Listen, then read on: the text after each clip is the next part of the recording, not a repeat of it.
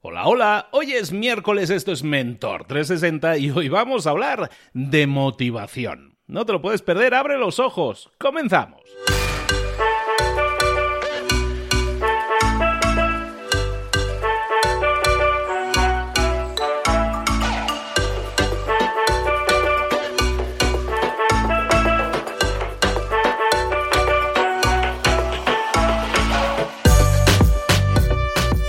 A todos, bienvenidos un día más a Mentor 360. Aquí estamos de nuevo, trayéndote a los mejores mentores del planeta en español para que aprendas de ellos, de sus errores, de sus aciertos, sobre todo de su experiencia. Porque te van a guiar, te van a dar consejos, tips, estrategias, tácticas que tú puedes aplicar en tu crecimiento, en tu desarrollo personal y profesional. Y eso no es algo así subjetivo, el desarrollo personal y profesional, no. Cosas muy concretas como cómo mejorar en marketing, en ventas, en comunicación, en, en, en hablar en público en, desarrollar tu marca personal en las redes sociales, un montón de estrategias y tácticas en todas esas áreas, es lo que necesitas para conseguir más y mejores resultados. ¿Estás teniendo los resultados que deberías tener? ¿Sí o no? Si no es así, entonces a lo mejor te conviene escuchar a nuestros mentores y exactamente aprender todo lo que tienes que hacer para desarrollarte en todas esas áreas en las que a lo mejor nunca hemos tenido eh, pues a una persona que nos apoye, un guía, y ahora sí lo tenemos, ahora tenemos un mentor. Hoy vamos a ir con un mentor súper especial que me quiero mucho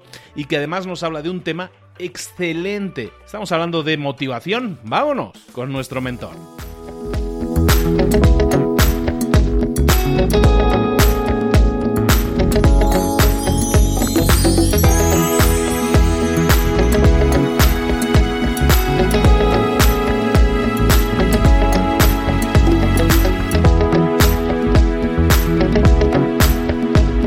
Llegó el momento de hablar con nuestro mentor del día hoy. Como estábamos anunciando en la introducción, estamos hablando de motivación y siempre que hablamos de motivación, hablamos con Rubén Turienzo. Rubén, buenos días, ¿cómo estás, querido?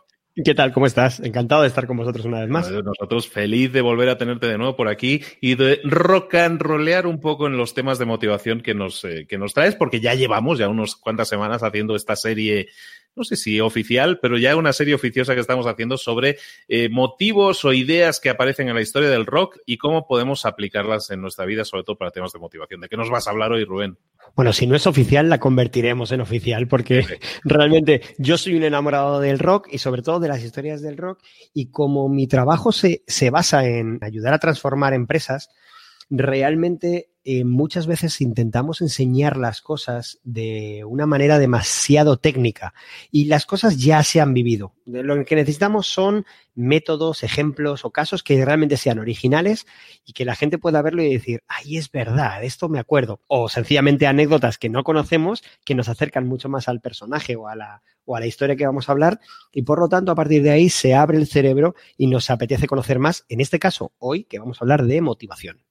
Perfectísimo. Bueno, pues a ver, ¿de, qué personaje de la historia del rock, de qué personaje podríamos aprender cositas en el día de hoy? Hoy traigo a la abuela del rock, a Tina Turner, una mujer extraordinaria que dentro de muy poquito cumple 80 años ya y es una mujer que además de esto hay que pensar algo que es impresionante. Lleva más de 50 subidas a un escenario. O sea, es una locomotora en la que no ha parado nunca de fabricar canciones, de fabricar éxitos, que es no solo longeva en su vida, sino longeva como la llaman la abuela del rock, pero es que llevan llamándola la abuela del rock los últimos 20 años. O sea, es una mujer indestructible. A mí me encanta, me fascina. Tiene muchísimos temas que son memorables, aunque yo reconozco que a mí todavía escucharla cantar el Simply the Best es algo impresionante que me pone en la piel de gallina cuando llega el estribillo. Y vamos a hablar de Tina porque muchas veces me preguntan es, vale, está muy bien esto de la, de la motivación y, todo esto, pero oye, ¿cómo funciona esto de la motivación para cuando se me pasan las ganas? Es decir, cuando, cuando ya esto no funciona, ¿no? Entonces, Dana Ireli ya, ya dijo muy, muy bien esto del elefante y el jinete del elefante, ¿no? Es una metáfora bastante buena de cómo nuestro cerebro tiene una parte emocional que es como un gran elefante y cómo nuestra parte racional es el jinete que va intentando guiar a ese, a ese elefante y cuando el jinete y el elefante no están alineados y los dos no están suficientemente alimentados o, correctamente alimentados, es un disparate y nuestra cabeza normalmente siempre gana el elefante porque lógicamente es mucho más grande, ¿no? Y entonces es cuando dejamos las cosas, somos perezosos o directamente entramos en fase de frustración, cabreo o autosabotaje, ¿no? Esto eh, me viene muy bien porque tenemos que recurrir a un elemento que vamos a llamar, en, en matemáticas estaba el máximo, ¿cómo, cómo se llamaba esto? El, el, mínimo común múltiplo. Mínimo común múltiplo, exactamente. Máximo común denominador. Es, exacto. Yo realmente matemática, yo soy de letras, así que matemática no era muy, no era muy bueno, pero recordaba ese concepto porque vamos a hablar de la partícula mínima, es decir, de, del átomo de la motivación, de ese elemento que realmente es algo intrínseco nuestro. Por ejemplo, en mi caso, en mi caso yo tengo claro cuál es mi motivador fundamental, que es la libertad. Lo que a mí me genere libertad consigue tenerme motivado. Lo que no, lo que no me genera libertad o, o me la priva, lo que consigue es desmotivarme. Y lógicamente lo que me obliga a hacer algo pues lógicamente consigue la desmotivación instantánea. Esto que yo tenga la libertad no significa ni que sea ni bueno, ni malo, ni regular. Es el que yo ya he definido, después de mucho tiempo de observación y después de hacer un análisis sincero y profundo de mí mismo, de cuál es mi mayor motivador. Pues en mi caso, la libertad. Claro, cuando tú, por ejemplo, que me conoces más, sabes que a lo que me dedico, cómo me dedico, cómo trabajo y cómo viajo, dices, hostia, pues es que está alineado realmente con ese motivador. Claro, porque al final todos adaptamos nuestra vida a ese átomo, a, ese, a esa esencia mínima de motivación, a ese elemento mínimo de motivación. Pues bien, Tina Turner nos sirve para definir cuál es ese motivo, ese motivo mínimo, eso que lo más profundo que tenemos que experimentar o que vivir o que reconocer. La mayoría de la gente sabe que Tina Turner empieza cantando, pues lógicamente como casi todas las de la época, empiezan cantando en la iglesia, empiezan cantando en el coro y en un momento determinado hace un dúo con el que después sería su pareja, Ike Turner. Ike Turner es un músico extraordinario que era uno de, se calcula o se dice que era uno de los mejores guitarristas de la época e incluso uno de los mejores guitarristas de la historia del rock. Es cierto que en esto de las listas siempre hay dudas y luego también es cierto que hay mucha gente que se cae de las listas por la esencia personal, vamos a llamarla. Bien, Ike Turner es una de esas personas que tiene un borrón negro porque todo el mundo sabe que Ike Turner maltrataba a Tina Turner. Y la maltrataba por algo que, uf, que es duro y es que sentía envidia de ella. Ike Turner se enamoró de Tina Turner por cómo brillaba Tina. Cuando se subía al escenario la gente la miraba y fascinaba a la gente. Cuando la gente escuchaba a Tina Turner decía, estoy escuchando algo diferente. O sea, estoy viendo algo, estoy viendo una fuerza, una magia, un carisma impresionante. Eso fue lo que enamoró a Ike Turner y eso fue lo que Ike Turner intentó apagar. Él no quería que la gente se siguiese enamorando de ella, él no quería que la gente siguiese queriendo a Tina por encima de él. Y por esa envidia y por esos celos, Ike empezó a maltratar. Eh, los episodios de maltrato son brutales y de hecho hay un, tanto un documental como una película que, relatan y dicen que relatan la parte amable de los maltratos y aún así es durísimo, o sea, es durísimo, cualquier maltrato lo es, obviamente, pero cuando se vive una cosa por celos, en este caso, dentro de una relación, es horrible. Bueno, pues Tina lo que hizo fue mandar a paseo a Ike, eh, algo que es lógicamente algo que debería hacer cualquier persona que sufre un maltrato, pero que no todo el mundo se atreve por las circunstancias. Y Tina tenía una de esas circunstancias. Tina podía eh, recordad que en esa época el que era famoso era Ike, el que conseguía los contratos era Ike, que al que le llamaban para los conciertos era Ike, y sobre todo que en esa época el maltrato estaba generalizado y normalizado, o sea, era algo normal. Entonces, lo difícil era abandonar a Ike, que era la mina de oro, por decirlo de alguna manera, que era quien le daba estabilidad y quien seguía dándole opciones y posibilidades profesionales, abandonarle realmente y buscarse la vida. Y entonces Tina tiene uno de esos episodios que en el rock a mí me ponen los pelos de punta.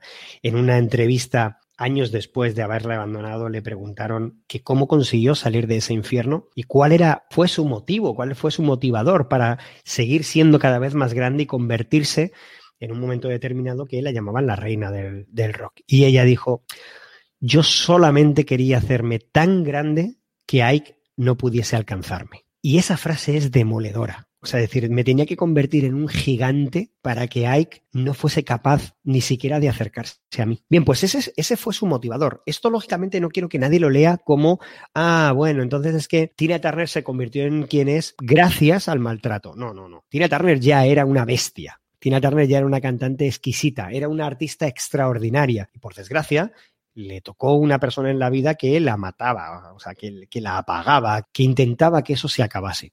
Y ella, al revés, lo que hizo fue convertirse en alguien todavía más grande y encontrar cuál era esa motivación mínima que hablábamos, o sea, ese elemento básico que ella decía, uy, yo no puedo volver atrás yo no puedo dar un paso atrás aquí y esto es lo que me tiene que impulsar y hacer grande. Durante los primeros años, Tina no lo tuvo fácil porque Ike intentó cerrarle muchísimas, muchísimas puertas. Lógicamente, cuando empezó a trabajar como solista, bueno, de hecho se, dice que entre el 78, casi los 80, eh, realmente ella no tuvo prácticamente trabajo. Hasta, el, hasta realmente el 83, que es cuando ella aparece. Pensad que son cuatro años prácticamente sin trabajar. Cuatro años, es una barbaridad. Cuatro años sin trabajar hasta que Capitol Records la contrata en el 83 y a partir de ahí ya saca su primer disco, ya en solitario, empieza a funcionar y sobre todo a partir del 85 es cuando Tina Turner se convierte ya en algo extraordinario, empieza a tener el primer puesto en las listas de ventas, en las listas de éxito.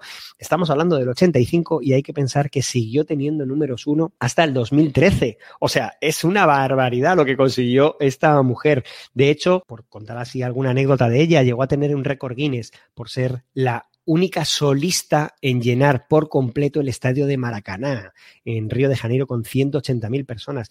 La única persona solista en llenarlo. La otra persona que se acercó, pero no lo consiguió, fue Paul McCartney en 1990. O sea, estamos hablando de uno de los Beatles y ni siquiera fue capaz de superar a Tina Turner. O sea, es alguien extraordinario, es alguien brutal. Y su elemento esencial era precisamente hacerse grande para huir del dolor. Y esto es importante. Muchas veces pensamos que cuando tenemos un sufrimiento, cuando tenemos un dolor, lo que tenemos que hacer es refugiarnos, como decimos en, en español, lo de acudir a los cuarteles de invierno y hacernos fuertes allí en lo pequeño. Y muchas veces es todo lo contrario, es que cuando tenemos que mirar hacia adelante y decir, no, tengo que salir de aquí.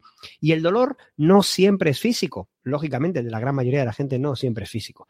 El dolor es aquello que vivimos por eh, una frustración, un trauma, un dolor interno o cuando un proyecto no nos ha salido bien y nos estamos machacando porque somos nuestros peores jueces y nos hacemos mucho daño. Bien, pensemos en Tina cuando estemos en esa situación y pensemos en hacernos grandes y pensemos en nuestros motivadores. Entonces, Luis, ¿qué te parece la historia de Tina? Súper inspiradora, recordarla es eh, para mí muy especial, lo comentábamos también fuera de micro, y es que para mí Tina Turner es la más grande, o sea, la más grande. Yo crecí en esa época de los 80 eh, precisamente escuchando a Tina Turner, ¿no? Y, y la película con Mad Max y todo aquello fue un bombazo a nivel mundial. Entonces, Tina Turner es una mujer de la que, por ejemplo, yo no conocía, aparte de la historia, hasta, o sea, sí conocías que había estado con el marido, pero no mucho más, ¿no? Luego las películas del documental, como dices, eh, dieron mucha luz sobre ese tema, le dieron más foco y es muy inspirador el hecho de que una persona lo esté pasando mal, porque todos lo vamos a pasar mal en algún momento de la vida y probablemente más de uno. El hecho de que te puedes encerrar en tu caparazón, puedes encerrarte ahí, quedarte ahí en pequeñito, como tú dices, y nada, y esperando, rezando para que pase la tormenta o puedes decir, si yo quiero y puedo hacer algo, debo hacerlo, ¿no? Y el hacerlo, el hacerme más grande, el ponerme en pie, el luchar, el salir adelante, es lo que va a dejar mucho antes esa problemática, eso que me estaba empequeñeciendo, ¿no? Y ese es el mensaje, yo creo que es importantísimo a todos los niveles y que todas las personas deberían escucharlo, porque muchas veces nos olvidamos de que la mejor forma de reaccionar ante cuando te están golpeando no es taparte, sino lo mejor es eh, ponerte en pie y salir corriendo más rápido, con más fuerza todavía hacia adelante, ¿no? Yo creo que eso es algo que deberíamos eh, sembrar mucho más y decirlo muchas más veces, nunca es suficiente. Totalmente, y de hecho, fíjate, al final todos tenemos ese elemento bueno, que incluso, bueno, en el caso del maltrato intentan acallarlo, intentan que eso no exista. Y ella lo que hizo fue coger su mayor valor, que era su voz, que era su fuerza, que era su energía. Y en esa situación de horror absoluto, lo que hizo fue cogerlo como bandera y salir adelante y decir, no, no, yo soy una gran cantante, yo tengo carisma, yo tengo fuerza, vamos a por ello y vamos con todas las fuerzas. Bueno, cuando alguien esté sufriendo, no hace falta que sea un maltrato físico o un maltrato emocional. Cuando alguien esté sufriendo, cuando alguien esté en un episodio de dolor, que recuerde por qué es bueno, que recuerde qué cosas le hacen grande. Todos tenemos algo, todos. Hay gente que dice, es que yo no sé qué tengo bueno, pues seguramente es que eres una persona muy amable o que eres una persona cariñosa o que eres piensa en aquello que de verdad tienes, que es que es impresionante lo malos que somos con nosotros mismos, cómo nos contamos un montón de historias negativas de nosotros y cuánto nos cuesta hablar de lo positivo. Y aquí hablaba de Tina hoy para hablar de este, de este elemento básico de motivación, porque además quería introducir un elemento para reflexionar y que todo el mundo tuviese que hacer ese, ese ejercicio de la reflexión. Yo antes decía que mi mayor motivador es la libertad, pero si yo le preguntase a la gente, a, a las personas que te escuchan hoy, yo les preguntase, oye, ¿cuál es tu mayor motivador? De verdad, ¿cuál es ese mínimo común divisor, este que decíamos antes, ¿no? ¿Cuál es el átomo de tu motivación? ¿En qué se sustenta tu motivación? ¿En qué se va a sustentar realmente todo aquello que tú hagas y se va a sustentar el resto de tu vida? La mayoría de la gente, por desgracia, no sabría respondernos. Así que yo os traigo una pequeña selección de un estudio que hicieron Robbins y Madames, que desarrollaron lo que eran las seis necesidades más esenciales que tenemos que cubrir. ¿Qué te parece, Luis? ¿Vamos a por ellas? Vamos a por ellas.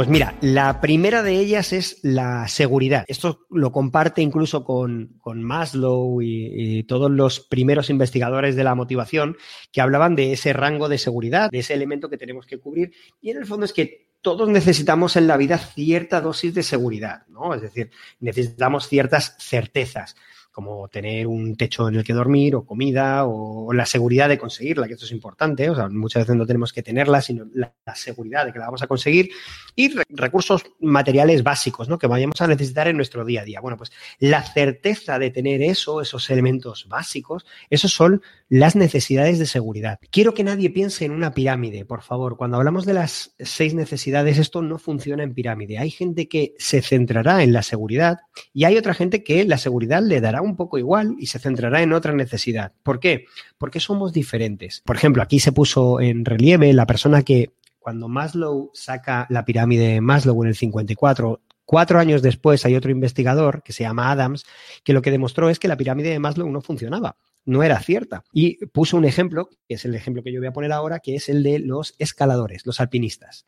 Y él dijo, ¿me puedes explicar cómo consigue un alpinista llegar a la cumbre de una montaña según tu pirámide? ¿Qué motivo sigue? Y claro, Maslow se quedó callado y no pudo responder. ¿Por qué? Porque la pirámide de Maslow dice que si no tienes cubiertas las necesidades básicas, no subes al siguiente escalón, son las necesidades más sociales, y si no, no subes al siguiente, que son las de logro, y si no subes la siguiente, que es la autorrealización. Un alpinista que quiere escalar la montaña y ser el primero en llegar a un sitio, está obviando las necesidades de seguridad, está corriendo su vida, está seguramente evitando las, necesidades sociales, porque lo está haciendo solo o con el Sherpa que le está llevando, es decir, no, tiene esa, esa importante, y muchas veces incluso son de autodesarrollo, porque no le va a desarrollar más el llegar a la cumbre, son solamente la parte final de la cúspide de la pirámide, que es la del ego, la parte de quedar digamos, de, en este caso, de quedar para la posteridad, ¿no? Entonces Maslow no supo responder y es cierto que la pirámide como tal no funciona como una pirámide. Lo que sí funciona es como casillas, ¿no? Entonces, por eso es importante que recordemos que hay gente que se mueve solo y exclusivamente por la necesidad de seguridad. Por lo tanto, es gente que no va a ser demasiado proactiva al cambio, va a buscar siempre que nada cambie, que, que siempre se queden las cosas como están. Seguramente habrá poco, pocos y pocas podcasters, en este caso, que estén escuchando este audio de ese, de ese rango, que sea la seguridad su mayor principal. ¿Por qué? Porque si están aquí es porque algo quieren cambiar. Y si no, no estarían aquí, ¿no? Entonces, es importante que entendamos que eso es una de las necesidades y, y lógicamente mucha gente seguía solo y exclusivamente por esa necesidad. La segunda es la variedad. La variedad es que toda persona necesita cierta dosis de variedad, de sorpresa, de aventura, de incertidumbre.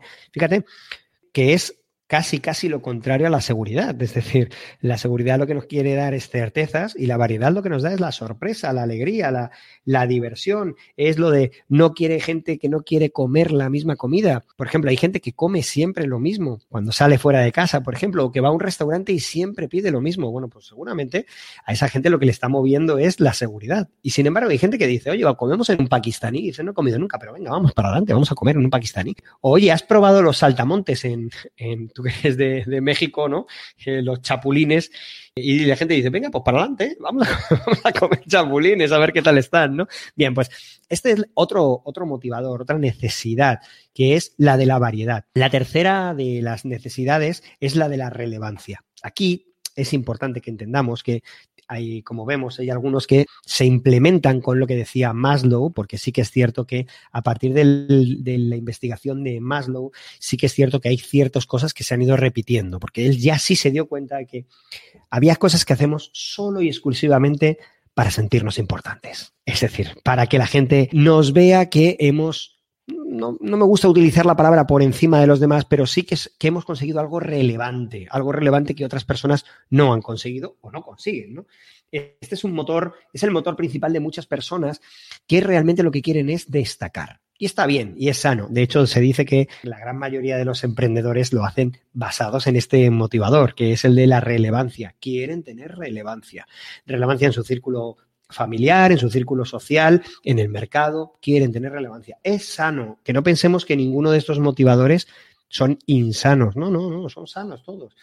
La búsqueda de la relevancia bien llevada nos conduce a mejorar como personas, a sentir más empatía, pero sobre todo a mejorar la sociedad, porque lo que estamos haciendo es abrir camino, siendo los primeros que corremos por debajo de los 10 segundos.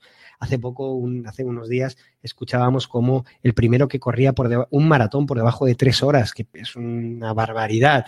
Bueno, pues dentro de cinco años, nadie, dentro de cinco años seguramente ya no nos sorprenderá que la gente corra por debajo de dos horas. nos parecerá algo normal. Bien, pues esto se basa en la relevancia. La relevancia es esas personas que abren camino. El cuarto motivador fundamental, la cuarta necesidad que tenemos que cubrir es el amor y la conexión. Y este es uno de los más bonitos y a la vez de los más tóxicos. ¿Por qué? Porque lógicamente es bonito cuando hablamos del amor y de, la necesidad que tenemos de sentirnos conectados de manera íntima con otra persona, que nos sentimos especiales. No nos pasa solo en pareja, nos pasa con amigos. Los que tenemos ya cierta edad ya renunciamos a ser el mejor amigo de alguien, porque ya sabemos que eso es efímero y no tiene mucho sentido ponerte la etiqueta de el mejor no sé qué, ¿no? Pero cuando somos pequeños queremos ser el mejor amigo de no sé quién, ¿no? Queremos, y luego nos vamos dando cuenta que quizá eso no tiene tanta relevancia en el sector de la amistad, pero sí queremos ser el trabajador mejor valorado, el más cercano al jefe o la jefa. O sea, ese tipo de elementos se fundamentan en la necesidad de amor y conexión amor y conexión, fundamentales. Son unos elementos que lo que nos hacen es sentirnos cerca de alguien. La necesidad de amar y de ser amado es común además a todos los seres humanos. Puede manifestarse en sentimientos de unidad, de pasión, de afecto, de ternura, de deseo, un montón. ¿Y por qué decía que era también uno de los más nocivos? Porque mucha gente, solo por sentirse querido, llega a hacer cosas inimaginables, llega a renunciar incluso a quién es, a quiénes son. Y aquí, por ejemplo, podemos hablar del tema de Tina, ¿no? De, hay mucha gente que no es capaz de salir de los malos tratos porque los normaliza, porque considera que es el amor que le ha tocado vivir, ¿no? Incluso en el castellano tenemos frases tóxicas a más no poder como quien bien te quiere te hará llorar, que, es, que es una frase muy tóxica porque en el fondo normaliza que una persona nos trate mal porque supuestamente nos quiere, ¿no? Importante, el amor, sentirnos amados, sentirnos conectados con una persona, es un gran motivador. Pero cuidado con caer en el lado negativo de este motivador y hacer cosas solo para que la gente nos quiera, que es la gente que suele perder la personalidad o suele perder aquello que son su esencia solo por encajar en un grupo. El quinto, el quinto motivador, el quinta necesidad fundamental es la del desarrollo, la que consiste en crecer, desarrollarse, mejorar en otros sentidos, nivel físico, emocional, intelectual, espiritual, es decir, ser mejor que el día anterior. Como seres humanos necesitamos aprender constantemente y esto es esencial, es decir, necesitamos saber un poco más al, al día siguiente. Y además a todos, piensa que Mira, uno de mis lemas, yo siempre digo, intenta no ser el más listo de la habitación. Una de las cosas que más le gusta a la gente es sentirse el más listo de la habitación. Es decir, querer ser el más listo. Y en España hablamos mucho del, concepto del cuñado, ¿no? O sea, es decir, esa persona que supuestamente lo sabe todo y te ha enterado antes que tú y sabe de absolutamente cualquier cosa, ¿no? Es que en el fondo todos llevamos un cuñado dentro y todos queremos ser el que más sabe de no sé qué, de lo que sea, ¿no? Bueno, el desarrollo lo que te viene a decir es, oye, no sabes lo suficiente, y lo que tienes que hacer es seguir creciendo. Hay un lema que yo no sé hasta qué punto es cierto, pero se habla, se dice que si eres capaz de leerte 10 libros de una temática, formas parte del 1% de la población del mundo que más sabe de ese tema. Claro, claro, si tú piensas, solamente tengo que leer, no miento, miento, eran tres libros de un solo tema. imagínate, claro, si yo leo tres libros de liderazgo, soy parte del 1% de la gente que más sabe de ese tema. Claro, pero es que estás hablando, y perdonar que mis matemáticas no han sido nunca muy buenas, pero creo que estás hablando de 70 millones de personas, ¿no? El 1% de 7.000, ¿no? O, 700, no, no, sé cuántos, cuántos, 700 millones de personas que saben como tú. Entonces, hombre, es verdad, es el 1% de la población del mundo, pero sigue siendo muchísima gente, ¿no? Entonces, bien, lo que tenemos que intentar es no sentirnos el más listo de nuestra casa, ¿no? tener ese desarrollo constante. Y por último, el de contribución, que para mí es el motivador o la necesidad más bonita, tanto en cuanto funciona desde el punto de vista de contribuir con otras personas a ayudarles a crecer, a ayudarles a estar mejor, a elevar su calidad de vida. Entonces, eh, lo que haríamos con este elemento es el de manifestar el dar, el cuidar, el servir, el enseñar a otros. Ese, ese sentimiento de contribuir. Claro, yo, por ejemplo, te podría preguntar a ti ahora mismo, Luis, ¿tú por qué haces este podcast? ¿Por qué lo haces? ¿Lo haces por variedad, es decir, por hacer algo nuevo, algo diferente? ¿Lo haces por relevancia, porque quieras ser famoso, porque quieras destacar del resto? ¿Lo haces por amor? ¿Lo haces para que la gente te quiera? ¿Para que realmente sentir el amor de la gente que te, que te rodea? Oye, ¿lo haces por desarrollo?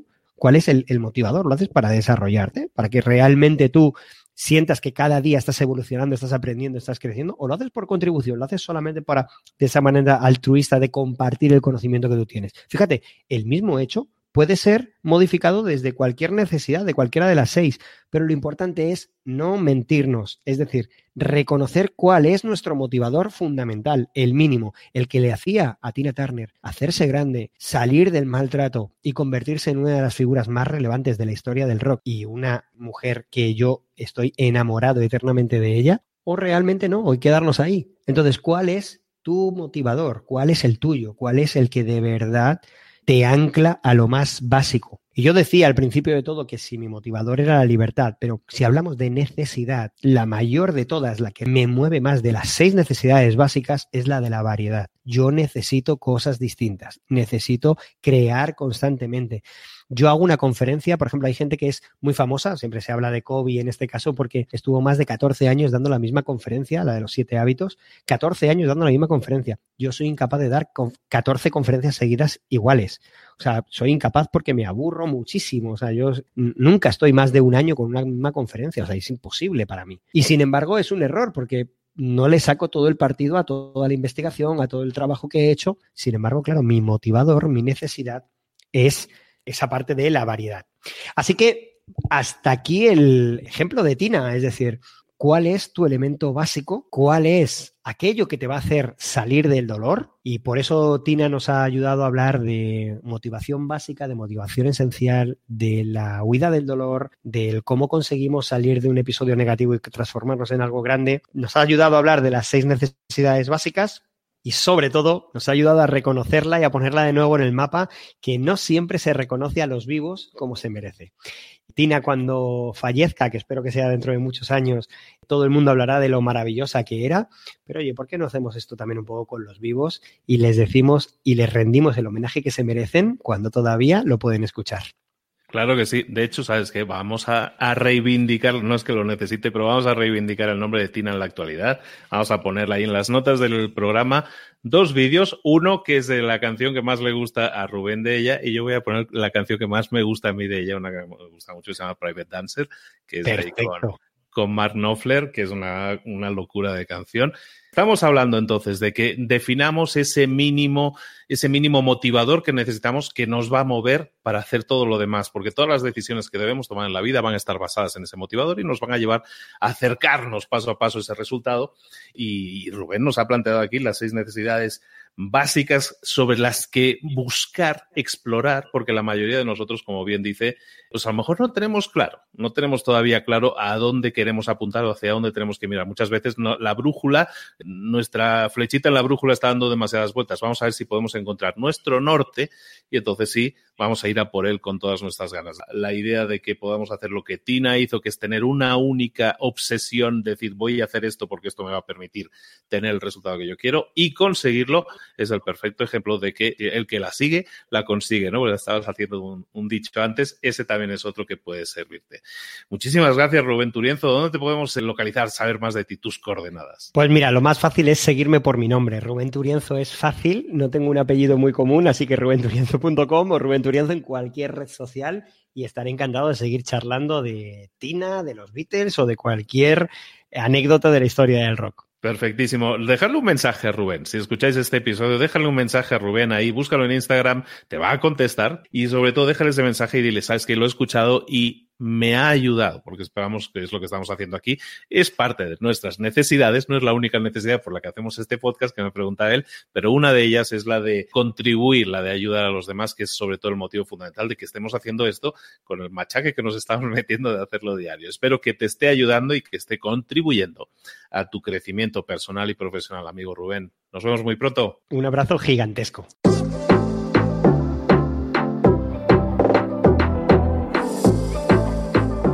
Y ahora pregúntate, ¿en qué quiero mejorar hoy? No intentes hacerlo todo de golpe, todo en un día. Piensa, ¿cuál es el primer paso que puedes dar ahora mismo? En este momento, quizás. A lo mejor te lleva dos minutos hacerlo. Si es así, ¿por qué no empezar a hacerlo ahora? ¿Por qué no empezar a hacerlo ya, en este momento?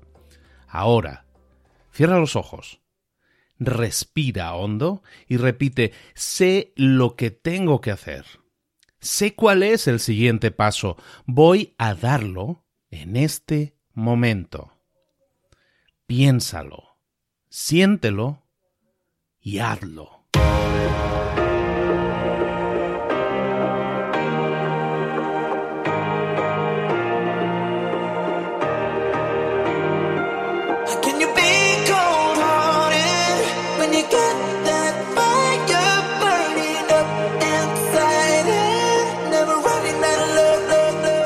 Muchas cosas de las que hemos visto hoy ya las sabes. La mayoría del conocimiento que compartimos aquí ya lo sabes. Sabemos lo que tenemos que hacer, sabemos lo que tenemos que evitar, lo que no tenemos que hacer, todo eso ya lo sabes. El único problema es que no lo ponemos en práctica, no pasamos a la acción y es ahí donde te necesito a ti y a tu compromiso. Si una sola de las ideas que hemos comentado hoy resuena en ti, te llama a ponerla en práctica, entonces, define el paso más pequeño posible, el gesto más mínimo, y hazlo ahora mismo.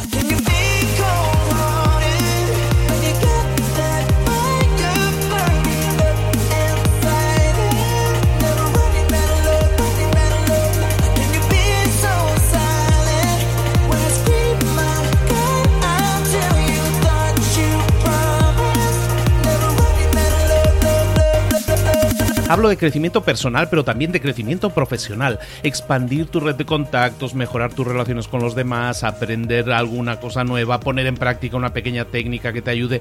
Todo suma, pero solo suma si lo pones en práctica. No si piensas en ponerlo en práctica. Pensar en ponerlo en práctica no sirve, tienes que ponerlo en práctica, pasar a la acción.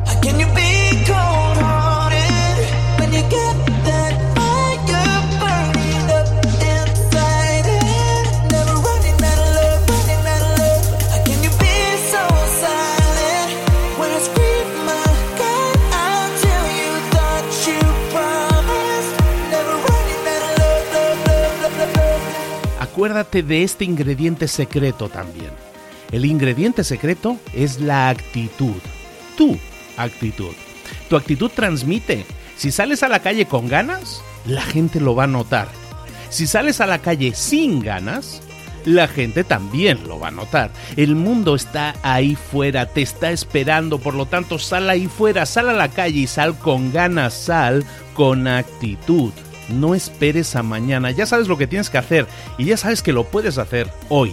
No veas pasar la vida, vive la vida.